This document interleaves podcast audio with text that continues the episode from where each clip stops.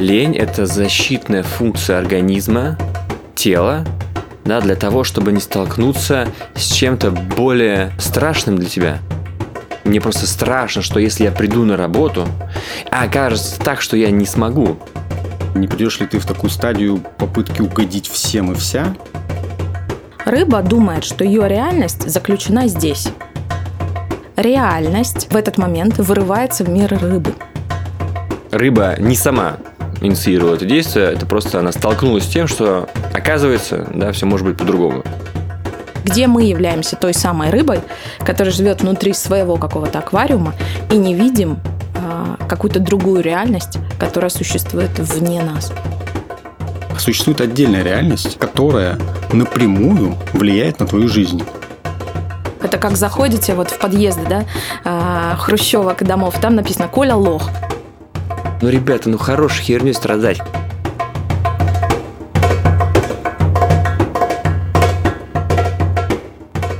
Ну что ж, дорогие друзья, всем привет. Э, с вами подкаст э, «Пойдем еще дальше».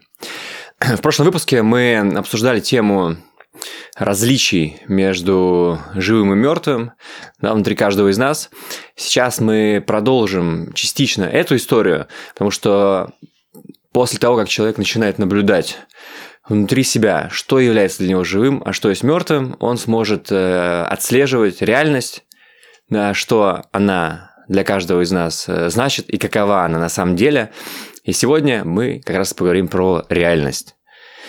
Что да, это? По сути, один из э, тех э, концептов или терминов, которые как раз Мираб э, в том числе использует в своих лекциях, часто употребляет. Вот. Собственно, с чего начнем? С каких-то, наверное, ярких примеров? Предлагаю начать э, с его мысли по этому поводу. Мираб говорит, что то, что в действительности со мной происходит, может отличаться от того, что происходит на моих глазах. Угу. То есть тем самым он вносит какую идею? Что есть что-то, что происходит на моих глазах, что видимо мною. Обычно человек ведь как понимает реальность? Я То, вижу, вижу когда... органами, да, там осязание, обоняние, зрение, да, какой-то предмет и думаю на основании этого, да, то есть на основании полученных данных, что это в реальности существует. Мираб же говорит, что то, что в действительности со мной происходит, может отличаться от того, что я вижу. Угу. То есть реально то, что ты видишь, это не особо-то и реально, да, да. а реальность она где-то пониже. И вот он приводит такой пример – он говорит, тут представьте себе, есть рыба в аквариуме. Она плавает в аквариуме, который наполнен водой. Рыба думает, что ее реальность заключена здесь, вот внутри этого аквариума. Для нее вот этот мир реален. Она может не видеть стенки аквариума и, соответственно, не видеть то, что за ним. Угу. И всех тех объектов, которые находятся за его пределами. И она какое-то долгое время существует внутри этого аквариума, до определенной ситуации, когда рука какого-нибудь человека опускается в этот аквариум, вытаскивает эту рыбу, и на этом вся жизнь этой рыбы заканчивается. Перед этим она могла сделать предсмертный вдох и как бы задаться вопросом, как это произошло? Почему? Откуда взялась эта рука? Ничего же не намекало. Ничего же не предвещало беды. Я же плавал в этом аквариуме, все было прекрасно. Да, но что-то происходит. И мы скажем так, реальность а, в этот момент вырывается в мир рыбы. И вот точно так же, как в мир рыбы врывается в реальность, в нашу жизнь тоже иногда врывается реальность, которая является единственно, возможно, правдой и истиной о самом человеке. Но он ее зачастую не видит, не знает или не готов вообще с ней сталкиваться. То есть где мы являемся той самой рыбой, которая живет внутри своего какого-то аквариума и не видим а, какую-то другую реальность, которая существует вне нас. То есть получается, что рыба не сама инициировала это действие, это просто она столкнулась с тем, что оказывается, да, все может быть по-другому. В э, реальной жизни это про что? Нео матрица, наверное. Ну что может быть в своем примере, что ты э, жила в определенной парадигме, для тебя это было э, обозначением слова жизнь, там, самореализация и так далее, и потом ты столкнулась с чем-то, что достало тебя из этого твоего представления о мире, о себе, и это стало кардинально другим. Что Точно так быть? же, как рыба живет в представлении о себе, что она рыба, она плавает одна в этом аквариуме, весь аквариум для нее, Она может думать про себя, ну, допустим, если она обладала бы сознанием, да, что она, значит, э, самая главная, царица просто в этом аквариуме, да, и нет больше никого, кто мог ей препятствовать. Такими же могут быть мои убеждения относительно себя и своей жизни. Вот он приводит еще пример э, в книге о бароне Шарлю. Он говорит, барон Шарлю думал про себя, что он аристократ, что он принадлежит к самой известной древней а, аристократической фамилии Франции. И он посещал салоны, а, исходя из которых да, думал, продолжал думать о себе, что он аристократ. И каково же было его удивление, когда он узнал про себя совершенно другую информацию – что, оказывается, другие люди, которые тоже посещают этот салон, не думают о нем как об аристократе. И вообще подозревают его в том, что он является кем-то другим, но точно не аристократом. Вот как часто и у нас происходит такое в жизни, когда мы, имея себе какую-то информацию, думая о том, что мы, например, состоятельные люди, думая о том, что мы умные, что мы, допустим, там что-то умеем, что-то знаем, а, или что-то имеем, что у нас есть семья, муж, дети, да, вдруг сталкиваемся с какими-то ситуациями в жизни, которые опрокидывают это знание вообще на лопатки. И ты начинаешь думать, как это так? То есть ты становишься той самой рыбой, перед которой становится реальность, которая говорит тебе, чувак, у тебя нет денег. То есть я думаю о себе, что я состоятельный человек. У меня квартира в Москве, я много зарабатываю, у меня Мерседес. Я прихожу с компанией людей, то есть друзей, например, да, которые тоже являются состоятельными в баню. И, допустим, в тот момент когда им говорят 8 тысяч за 3 часа, расплатитесь, пожалуйста. А они говорят, а можно скидочку? И вот в этот момент, например, я могу понять или о себе, или о них, да, что, видимо, то, что дается в видимой картинке на предметном уровне, не является этим по смыслу. То есть я думаю про себя, что я состоятельный человек или про другого, а потом раз происходит ситуация, в которой оказывается, да нет, ты не состоятельный человек. Или человек думает про себя, что он спортом занимается, а потом что-то раз в его жизни происходит, и э, мы понимаем, что дела обстоят по-другому. Что этот человек не про деньги, не про спорт, не про здоровье, у него нет семьи, у него нет детей, нет уважения, нет сотрудников, и он вообще не начальник. Окей, то есть получается еще раз, для того, чтобы понять, как обстоят дела на самом деле, мы сталкиваемся с этой реальностью. У каждого из нас есть свое представление об этом, но это наблюдение, да, оно позволяет понять, а как все-таки, а как на самом деле, повторюсь, да, как на самом деле обстоят дела. Окей, допустим, я думаю, что я хороший э, семьянин и живу в этой парадигме, да, э, вот этот э, вброс, который э, жизнь организует для меня, это получается еще раз, это зачем? То есть это все для чего для меня? Для того, чтобы ты увидел, как на самом деле обстоят дела. Ты будешь обманываться и продолжать жить в иллюзии, что ты семьянин до того момента, пока, например, либо к тебе кто-то другой не скажет, либо ты сам не увидишь, да, либо что-то произойдет, когда, э, допустим, твоя жена придет, да, там, или какой-то близкий человек придет и скажет, все, я ухожу. Ты думаешь, как уходишь? Я же семьянин, у меня же есть семья, как ты можешь себя так вести? То есть это нужно для того, чтобы ты увидел, что ты всю жизнь до этого события, до понимания реальности, а, которая является истиной о тебе, жил в каком-то неведении и незнании относительно того, что с тобой происходит. То есть, возможно, ты выдумал, как рыба, да, то есть она плавает в этом аквариуме, она же не знает, как обстоят дела, и ты также находишься в жизни, да, то есть думая о себе, представляя себе что-то, находясь в рамках э, самотождественности, да, и не понимаешь что-то себе. А что там плохого?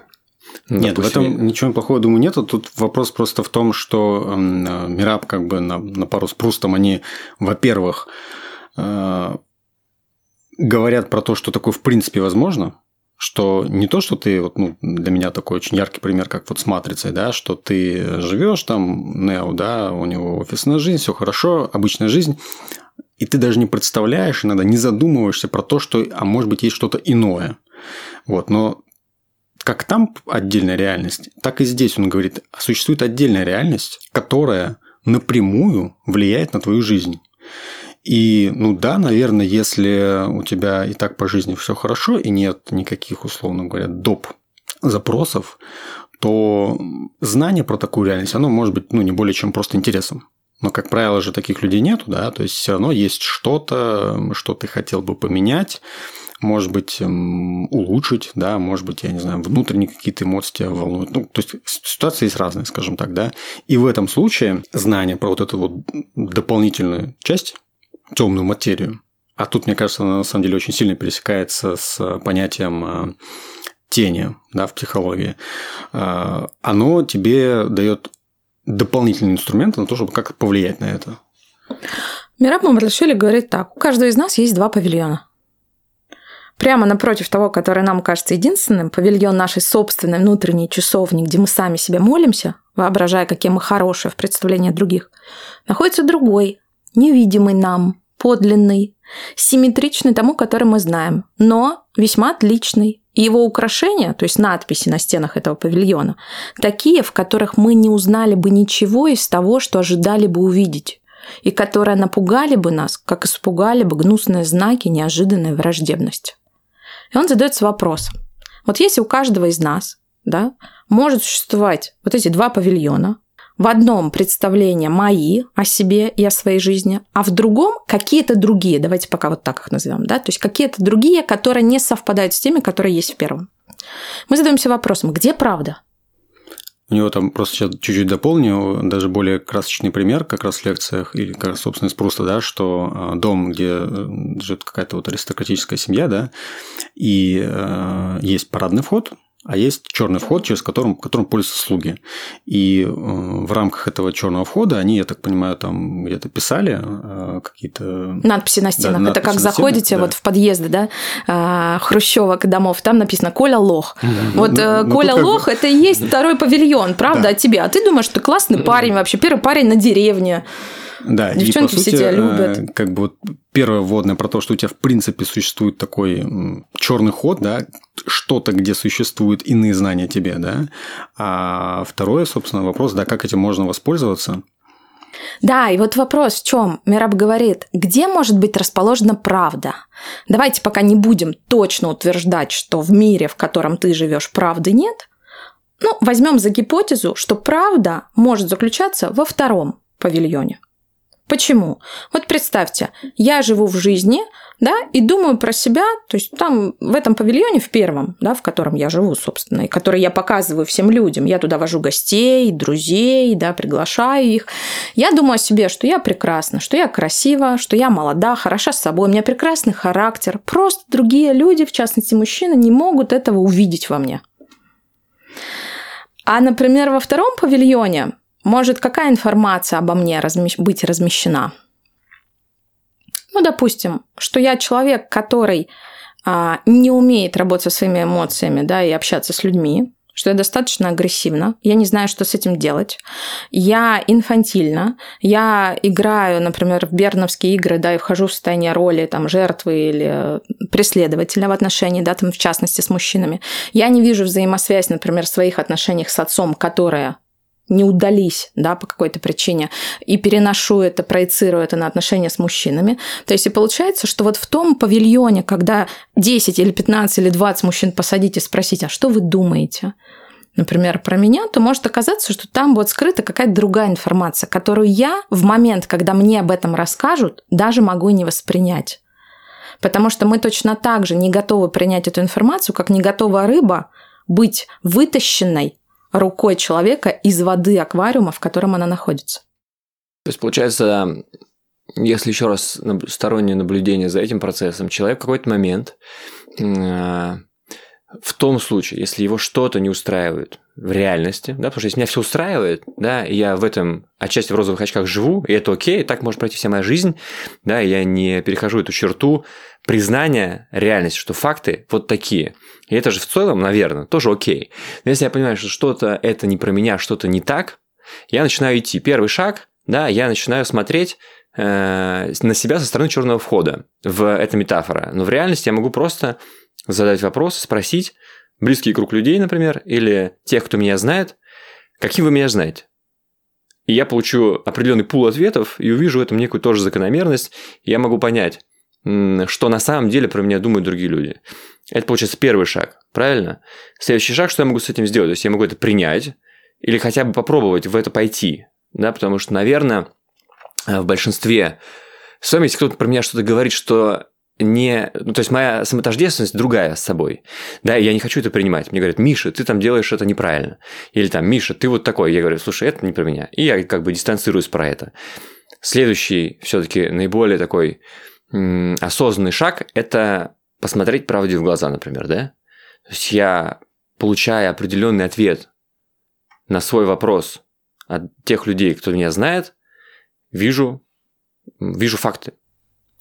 Это было бы все так, если бы э, нас не ждал в этом направлении определенный тупик. А, смотрите, в чем тут может быть эм, так называемая проблема. А, если я попрошу человека рассказать что-то о себе, то он будет рассказывать обо мне из, во-первых, ангажированного отношения, в котором он со мной находится. То есть, допустим, я спрашиваю тебя, Миша, расскажи, что ты думаешь обо мне. Ты в этот момент включаешь себя в систему отношений со мной и понимаешь, что можно сказать тебе, исходя mm из этой роли, которую ты играешь в отношении со мной, а что нельзя. И сказанное тобой не всегда будет истинным, mm живым. Сказанное тобой будет ровно таким, которое можно было бы сказать в той роли, которую ты играешь. Да. Поэтому не все так просто. То есть надо, значит, и мне быть готовой к тому, чтобы услышать, что обо мне скажут, потому что зачастую человек не готов. Когда одному моему знакомому человеку сказали, «Э, я смотрю на тебя, тебе 63 года, а ты находишься в состоянии ребенка, и единственный взрослый человек в вашей семье – это твоя дочь, этот человек делает вывод следующий.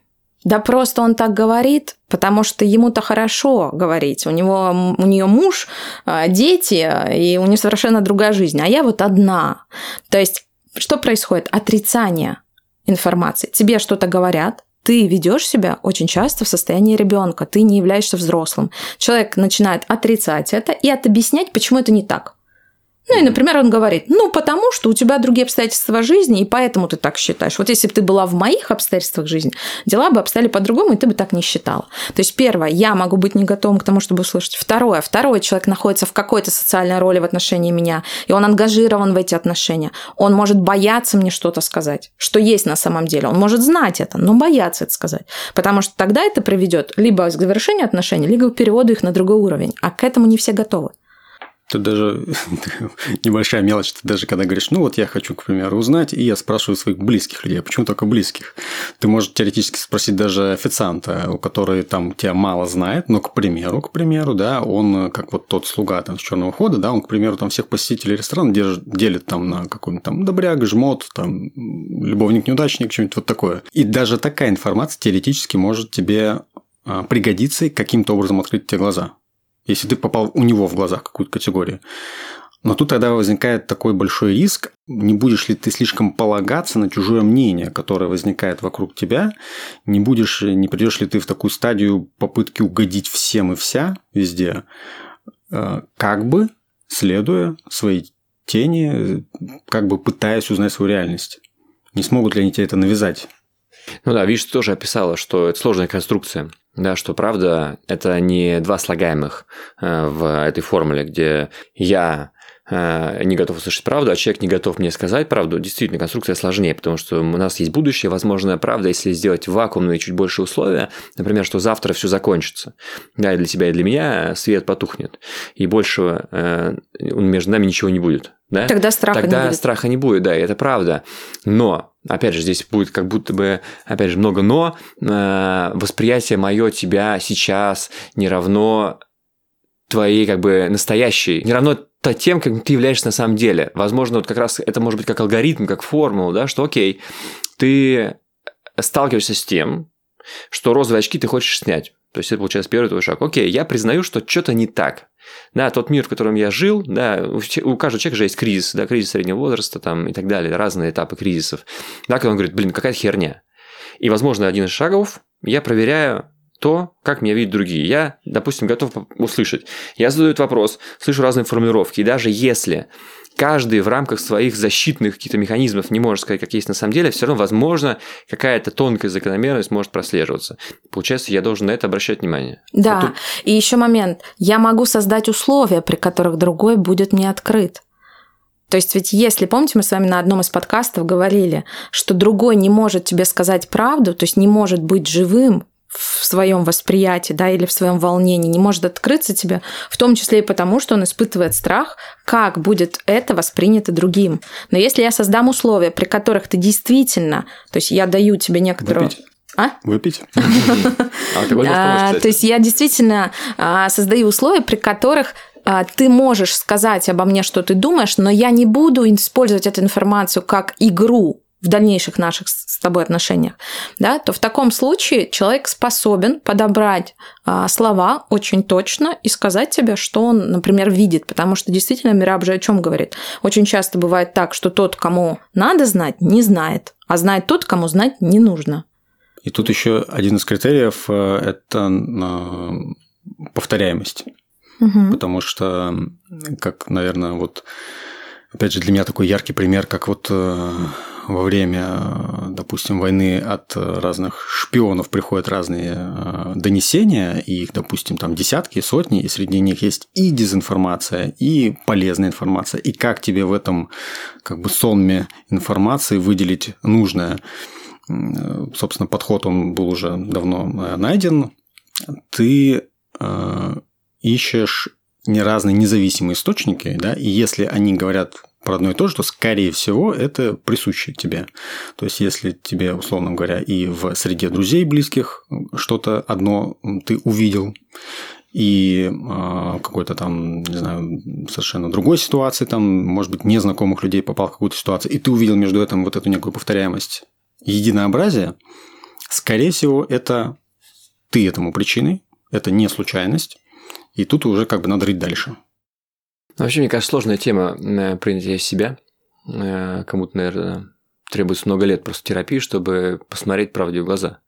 Да, потому что ну, такая вот тонкая, как бы тонкая настройка, потому что даже я за собой замечаю, особенно когда есть некая планка, каким должен быть, э, двоеточие, мужчина, предприниматель, отец и так далее, и так далее.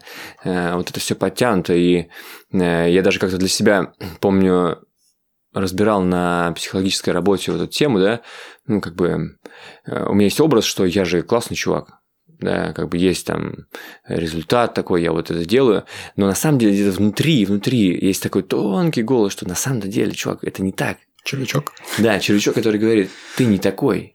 Да, и как будто вот этот образ, который я пытаюсь создать, и тот, кем на самом деле я являюсь, он разный. И, наверное, это вот как раз то, о чем мы говорим. Да, принять реальность, что да, черт возьми, я не тот, кто может с нуля создать один бизнес и двигать его. Точнее, может, в какой-то мере и могу, но это, не, это, как бы, это вообще не про меня. Реальность такова, что мне нужен кто-то еще, например, да. Это тоже для меня одна была из э, э, таких тем для разбора, что когда я раньше делал бизнес в партнерстве, и потом как будто бы внутри меня был какой-то голос, типа, ты должен один сделать, ты должен справиться и один. И я думаю, я всем докажу, что я смогу сделать один. И в итоге закончились наши отношения, я начал делать что-то один с попыткой доказать, что я тот, кто может сделать сам. Но попытка все время это доказать отнимала, во-первых, энергию сильно, это не давало результат. И как раз работая с личным э, терапевтом на тему, одна из моих э, открытий, наверное, для себя было, что окей, правда такова, что я не тот, кто может делать один. Хотя есть люди, которые, для которых это окей, да, которые, наоборот, всегда идут с этим. И следующий для меня был шаг, как будто бы не стесняться этого. Да, потому что до этого я говорил, да, ребят, не-не-не, точно не про меня. Как только тема эта заказала, заходила на этот уровень, я говорю, не-не-не, это точно не про меня. Да, и получается так, что вот принятие этого факта, окей, это так. Да, как бы, что я могу с этим дальше делать? М, В формате реальности. То есть реальность такова.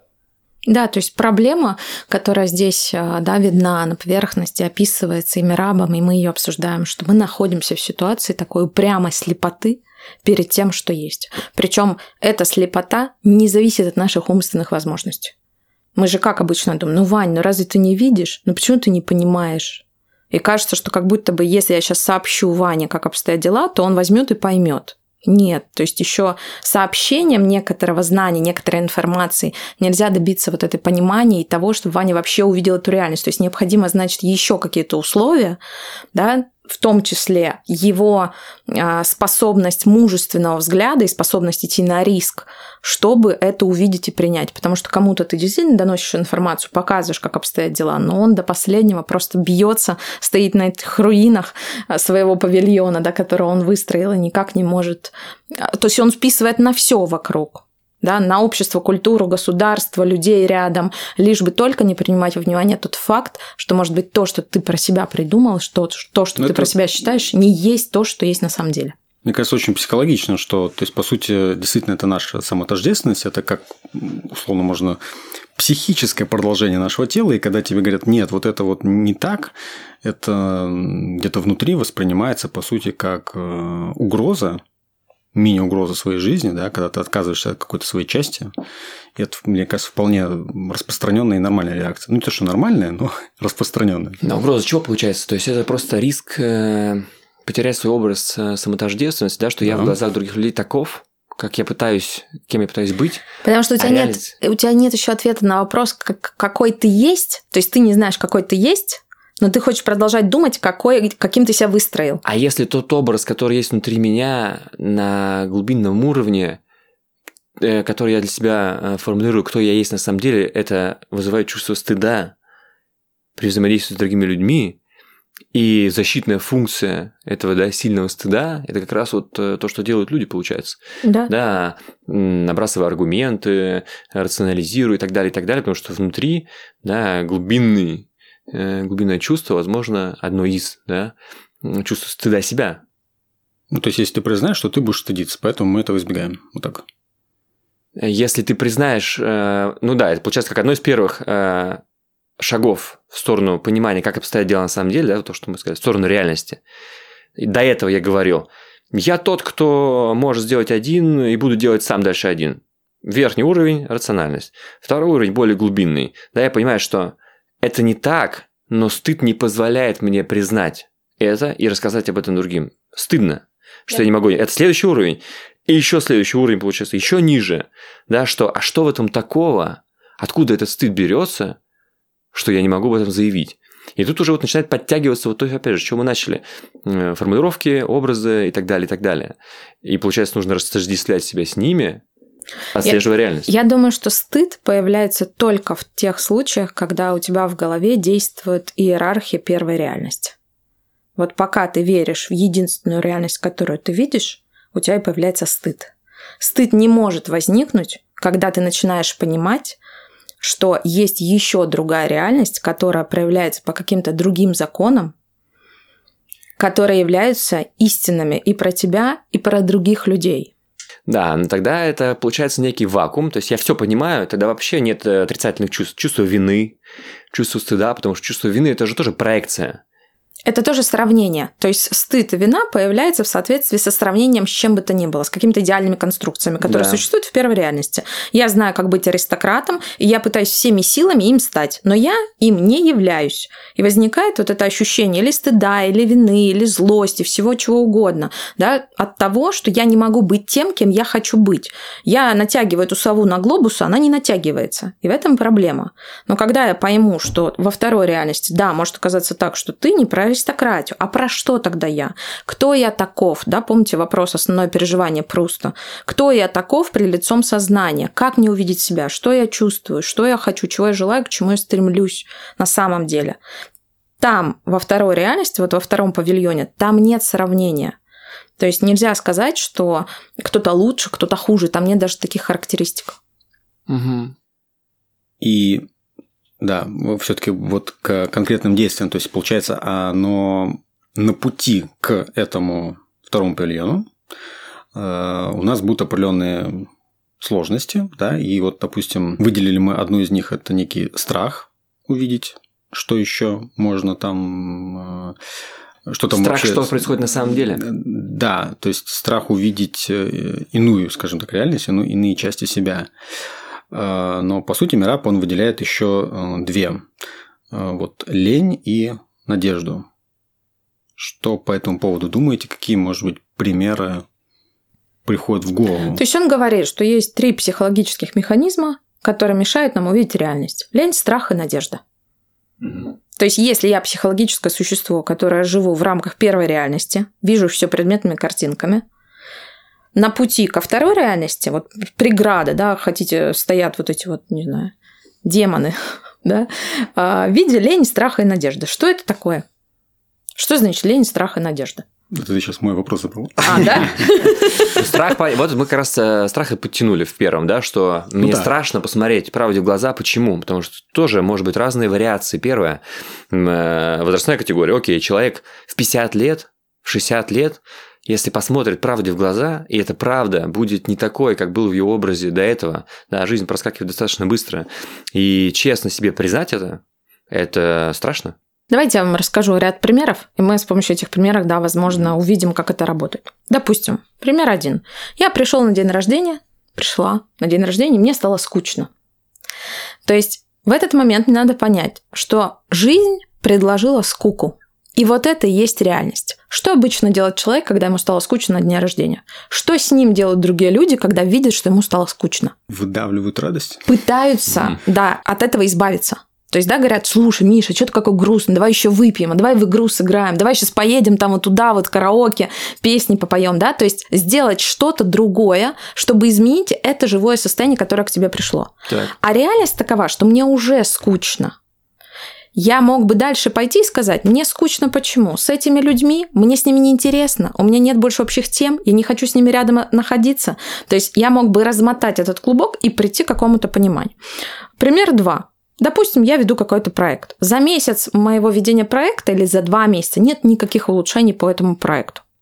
Значит, надо что сделать? Сделать какой-то вывод, что происходит, почему это, почему так происходит, какие условия, что привело к этому. Но я продолжаю вкладывать деньги еще, и еще, и еще, и еще 6 месяцев.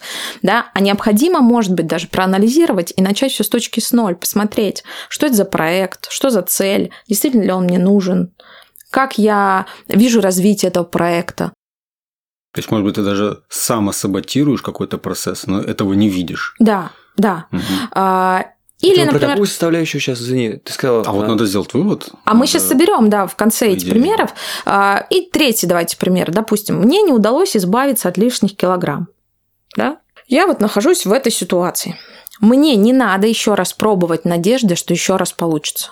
Теми же самыми способами. Допустим, я месяц пробую, хожу в спортзал. Я выбрала для себя способ. Хожу в спортзал. И вот месяц, два, три, результата нет.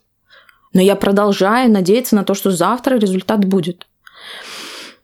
Или, допустим, однажды муж приходит домой поздно, я его спрашиваю, а где ты был?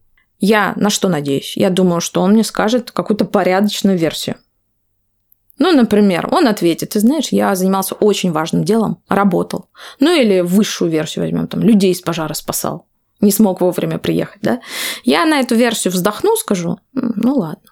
Или когда я вижу, например, что а, мы сидим с молодым человеком, вдруг ему звонит телефон, он встает и уходит и разговаривает где-то по телефону в другом месте. Я думаю, почему он там разговаривает? Ну, наверное, потому что ему мешают здесь шумы. То есть я начинаю додумывать свои версии, почему так происходит. И вот во всех этих ситуациях случается похоже а, проявление вот этих всех трех механизмов: лень, страх и надежда. Страх заключается в чем? Мы уже частично с вами обсудили. В том, что я не хочу узнавать, как обстоят дела на самом реальность. деле, признать реальность. В чем? В том, что, например, у меня нет общего с друзьями. А, Я на самом деле не веду проект, я не знаю, как его вести. И вообще этот проект никому, может быть, не нужен, а я не хочу это увидеть. Килограммы я набираю по другой причине, и тот способ, который я выбрала, не работает. И я на самом деле не хочу избавляться от этих килограммов. Они мне для чего-то нужны, для каких-то моих других бессознательных целей. Да? С мужем у нас уже нет отношений, или он что-то скрывает, а я не хочу это видеть. А иначе зачем бы он выходил вообще из этой комнаты? Да? Дальше, надежда. В чем заключается? Почему я не перехожу к следующему этапу и не могу увидеть реальность? Потому что Ну, кажется всегда, что поправится, и вот еще шажочек, и будет все нормально. еще докину денег в проект, и вот сейчас попрет. Завтра пойду потренируюсь не час в спортзале, а два, и попрет. Килограммы будут таять просто как снег весной. Или, например, вот сейчас с друзьями, с которыми скучно, поедем в караоке, песни мои любимые попоем, и будет весело. То есть есть надежда на то, что вот чуть-чуть что-то подправить, и все изменится.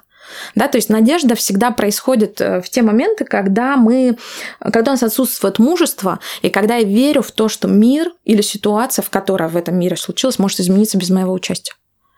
Вот. Ну и лень это тот самый механизм, который тоже мешает видеть реальность, заключающийся в том, что я не хочу делать это своими руками. Я хочу, чтобы это изменилось само. То есть лень заключается в перекладывании ответственности на другого человека. Мне скучно становится в компании друзей, человек делает какой вывод? Скучные друзья. У меня не получается работа в проекте. Я что говорю? Аудитория э, что-то какая-то хлипкая, да, не чувствует то, что я ей предлагаю. А? Покупатель, Покупатель не, тот. не тот, да. Или, допустим, когда муж приходит поздно домой, или когда он выходит, да, из комнаты, я говорю, что с ним что-то не так. Может, к психологу тебе сходить? Мне не нравятся наши отношения. То есть лень проявляется всякий раз, когда я не несу ответственность, когда я хочу переложить это на плечи другому человеку. Ну подожди, лень, э, просто переложить ответственность, это же тоже не, как будто не фундаментальное определение лени, хотя на самом деле лень интересное слово. Да, и вот э, то, что мы как раз затрагивали эту историю, что лень – это защитная функция организма, тела, да, для того, чтобы не столкнуться с чем-то более э, страшным для тебя, э, более стыдным и так далее, и так далее. То есть смотри, я говорю, мне лень идти на работу, да, возможно, на поверхностном уровне, правда, мне лень, потому что, ну, работа неинтересна. И, возможно, поменяв на работу, я смогу чувство лени в себе искоренить автоматически, просто поменяв работу, да. Но если прям раскапывать это, это слово, да, эту формировку, мне просто страшно, что если я приду на работу, а окажется так, что я не смогу с этим ничего сделать. То есть я не тот в компании, кто там двигает э, горы как бы, и добивается больших результатов. И правда такова, я говорю себе, что, например, да, мне не лень идти на работу, а я просто понимаю, что я а. Недостоин. Б. Я не знаю, как делать. Правда, я не знаю, что с ним сделать. Да, и поэтому у меня в организме вырабатывается чувство лени и так далее, и так далее. Вот скорее лень, правильно? Про это ну, слово думаю... лень мне вот э, ты сказал про перекладывание ответственности, мне немножко... Ну, просто, может, она не, не, не только как бы в этом проявляется, да, что не только перекладывание ответственности, да. Но в любом случае это э, тот препон, который будет перед тобой и, собственно, будет проявляться в том, что ты чего-то не делаешь, да, то есть, ну, вот в случае с надеждой ты будешь надеяться, что обстоятельства сами поменяются, ну, может быть, даже, да, пересекается чуть-чуть с ленью, с определением, что ты ждешь Здесь лень проявляется не только в отсутствии действий, а в отсутствии действий, то есть не на уровне да, предметных картинок, действий физических, которые мы совершаем или не совершаем. Да я могу поехать на работу, я могу поехать с друзьями в караоке и в этот спортзал. То есть и в этот момент я скажу себе, вот, я молодец, я не ленивый человек. Но мы все равно продолжим говорить языком Мираба, что ты ленивый человек. Почему? Ты поехала туда, но ты не потрудилась, да, ты, ты поленилась, получается, да, подумать, а, что происходит на самом деле. То есть в чем реальность заключена, почему а, ты набираешь килограммы, почему тебе скучно с друзьями, почему а, муж себя так ведет. то есть глубже, лень, да, то есть лень заключается не только в отсутствии действий видимого уровня, а лень еще в отсутствии а, мыслительных операций, которые ты можешь производить, но не производишь в отношении того, что ты видишь. Ну смотри, вот давай про компанию. Э, у меня есть терапевтическая группа, и в определенный момент я прям чувствую медленно, типа, ну, ребята, ну, хорош херню страдать, хочу я сказать на самом деле, мы это прорабатывали, эту историю, и говорю, давай по делу, ну, хорош как бы юлить, хорош там вот эти слова красивые, давай без этого. А мне как раз они подсвечивают, говорят, Миш, смотри, ты, твоя типичная модель, да, быстро, по делу, как бы, и вот в такой форме, как ты обычно коммуницируешь с другими людьми, есть, есть твой процесс. А попробуй по-другому. Попробуй в эти моменты, когда тебе внутренний э, голос или твоя типичная реакция, типа «да-да-да, понятно, давай, давай по делу, давай по делу», как раз в эти моменты и является что-то самым ключевым для тебя, и твой внутренний страх, возможно, это проскакивает. Замедлись, в эти моменты и просто даже молча, просто побудь с этим, послушай. Угу. Я вот сейчас тоже, это как бы у меня нерешенная история, я не могу понять границу между тем, что я правда сижу в группе и думаю, блин, что я здесь делаю? Ну, то есть Нахера я здесь тем, сижу? ты Здесь ничего не происходит. понял? Да, то есть здесь ничего не происходит. Мы сидим, занимаемся ерундой. Мы сидим, молчим, но это молчание для меня незначимо, потому что есть молчание, которое имеет э, очень большое значение. Да? Я прям сижу, ничего не происходит, и каждый в этот момент просто делает для себя какие-то... Такое есть, это правда. Как будто бы для меня есть такое определение этого слова. Но есть другое молчание, когда я сижу такой, блядь, ну, ребят, ну мы молчим уже хер вот тучу времени. Зачем? Зачем я трачу свое время? И вот я как раз сейчас в эту сторону иду, что, может быть, как раз м- замедляться, останавливаться и пытаться посмотреть, а что там на самом деле происходит. Да, мы бы сказали не разрешать ситуацию волнения действием. Действие, да. Потому что мы все время делать. пытаемся убежать от этого, от скуки убежать, от э, ситуации, когда муж выходит из комнаты убежать и ничего не понять, не увидеть, от проекта, который не реализуется, убежать. То есть все время убежать от того, что уже явлено. То есть можно иными словами сказать, что э, сам э, появление волнения в твоей жизни – это признак того, что существует как раз эта вторая реальность, которая Мгм. дает о себе знать. То есть почему-то тебя это взволновало. И там действительно ведь, ну, наверное, есть куча при- примеров, да, когда одна и та же ситуация, да, но одного человека она сильно цепляет, другого вообще не цепляет, он через пять минут про нее забыл. И вот в чем такое отличие, да, как раз вот в этой другой реальности, которая есть у одного человека, а у другой, а другого прошло мимо, скажем так. А, Так, ну отлично. То есть мы увидели, что есть э, другая реальность, что есть определенные к ней э, вот эти вот препятствия. И все-таки, если мы, к примеру, как-то их преодолели, что же мы тогда можем с нею э, сделать, как мы можем э, с ней взаимодействовать?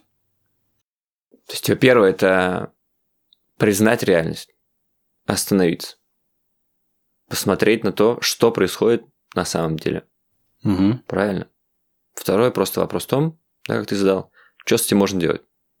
Да, причем я, наверное, еще слово признать, да, чуть-чуть расширил про вот мы на самом деле явно выделили эти критерии, как это можно было бы сделать. То есть первое увидеть повторяемость ситуации. И это, наверное, из разных источников ты видишь повторяемость ситуации. И это, наверное, говорит про то, что что-то не так или есть над чем подумать. Вторая, второй способ – это вот через волнение. И mm-hmm. тут даже есть, собственно, цитата у Мираба, что реальность приходит нам через потрясение. Mm-hmm. По сути, то, что тебя цепляет, это говорит про то, что у тебя есть вот это вот что-то внутри тебя. Mm-hmm. И на самом деле ты даже еще выделила третий пример, когда ты сталкиваясь с какой-то ситуацией, начинаешь замечать какие-то детальки небольшие. То есть детали, знаки, которые в какой-то момент могут складываться в этот вот единый пазл. Да? Опять же, есть некий пример у Мираба с тем, что он там встречает, допустим, жену, которая там идет там что-то вышивать к в ателье. швее. Да, в ателье. Но это тот недостающий был пазл, который сложил воедино внутри у него вот эту картинку, которая была ранее э, невидима главному герою, что на самом деле она идет к любовнику. Да, то есть, ну, как тоже такой некий пример. Вот. И, наверное, э, что с этим делать и э, как э, из этого извлечь для себя пользу, мы уже можем затронуть на следующей нашей беседе. Да, я думаю, что как раз э, в следующем выпуске я потом поговорим, что с этой реальностью можно сделать, да, и как это замечать. Всем спасибо. На сегодня на этом предлагаю остановиться. Пока. Да, всем пока.